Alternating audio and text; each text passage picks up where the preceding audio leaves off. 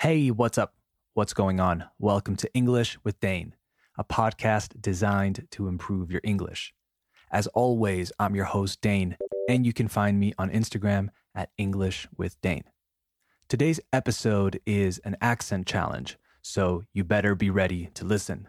Let's get started. You are listening to the 17th episode of season two of English with Dane. Hit it.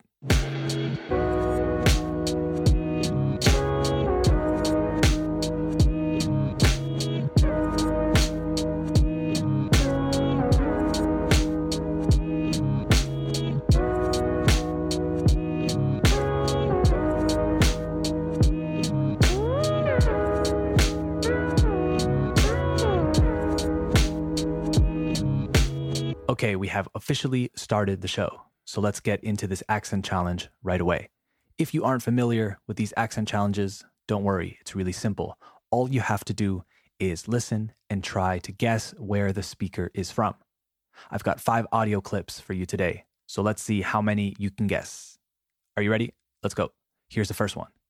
You know, I, I, I have nothing. I have nothing but good things to say about George. Um, I mean, the, the fight itself was one of the toughest tests of my life. You know, I spent 25 minutes fighting somebody off, and um, I, I, didn't take a great deal of damage, but I was I was always on the back foot. I never mounted any kind of offensive, and that.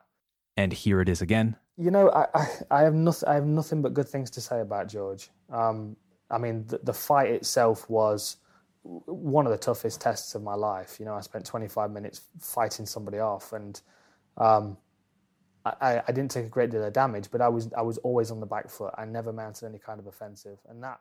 Okay, take a second to write down your answer. Here is clip number two. I mean, like not intentionally, but I mean, like I started recording it here, like I was renting nearby. The more I kind of started just making little demos and tunes and stuff, the more I like got into the idea of it being my LA album. You know, just like in the cheesy way, I was like, oh, it feels cool.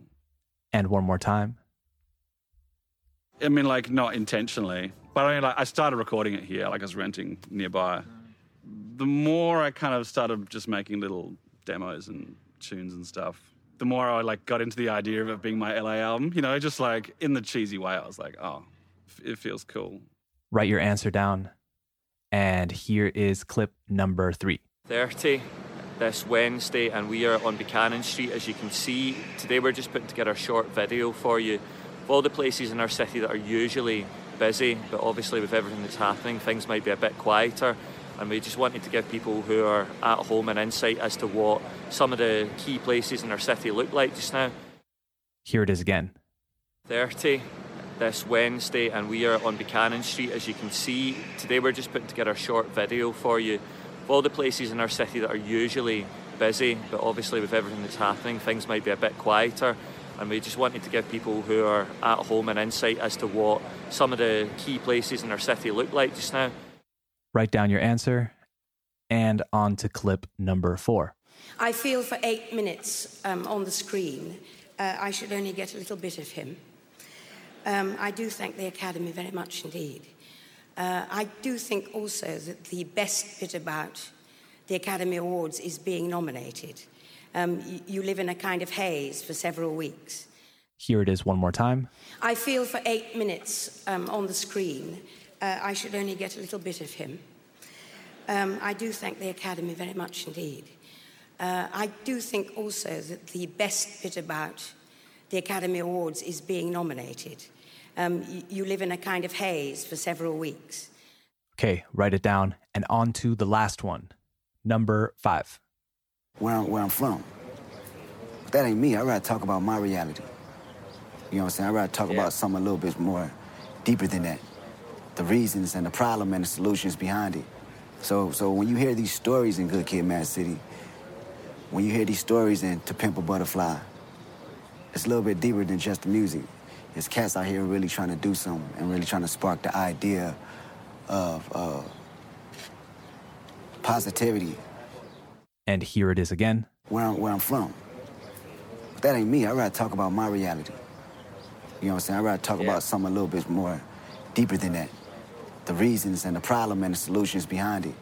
So, so when you hear these stories in Good Kid, Mad City, when you hear these stories in To Pimp a Butterfly, it's a little bit deeper than just the music. It's cats out here really trying to do something and really trying to spark the idea of uh, positivity. Okay, write down your final answer. All right, let's find out how you did. Let's take a look at the answers. The first one was this one. You know, I, I, I have nothing. I have nothing but good things to say about George. If you said Um, English accent, you are correct. And if you went a step further and said Northern accent, you have an incredible ear. The speaker was Dan Hardy, an ex UFC fighter from Nottingham. But again, if you said England, you are correct.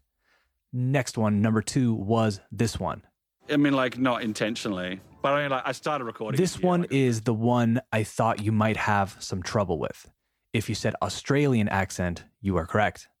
The speaker was Kevin Parker from the band Tame Impala. Awesome band. He is from Sydney, if you were wondering. I think people have a hard time with Australian accents, so I'm curious as to how you did with this one. All right, number three was this one. 30 this Wednesday, and we are on Buchanan Street. As you If you guessed see. Scottish accent, you are correct. I got this one from a local news station, and it's a video of this guy who's showing how empty the streets are currently in his hometown of Glasgow because of the whole quarantine thing. I really, really like Scottish accents. I think they might be my favorite. So if you said Glasgow specifically, you have a next level ear. All right, number four was this one. I feel for eight minutes um, on the screen, uh, I should only. If you guessed English, again, you are correct. The speaker is Dame Judi Dench, and I got it from her Oscar acceptance speech from 1999, I believe, when she won for Shakespeare in Love. She speaks what we call Queen's English, right? So a very posh sounding English. She's from York in the UK. All right, moving on to the last one.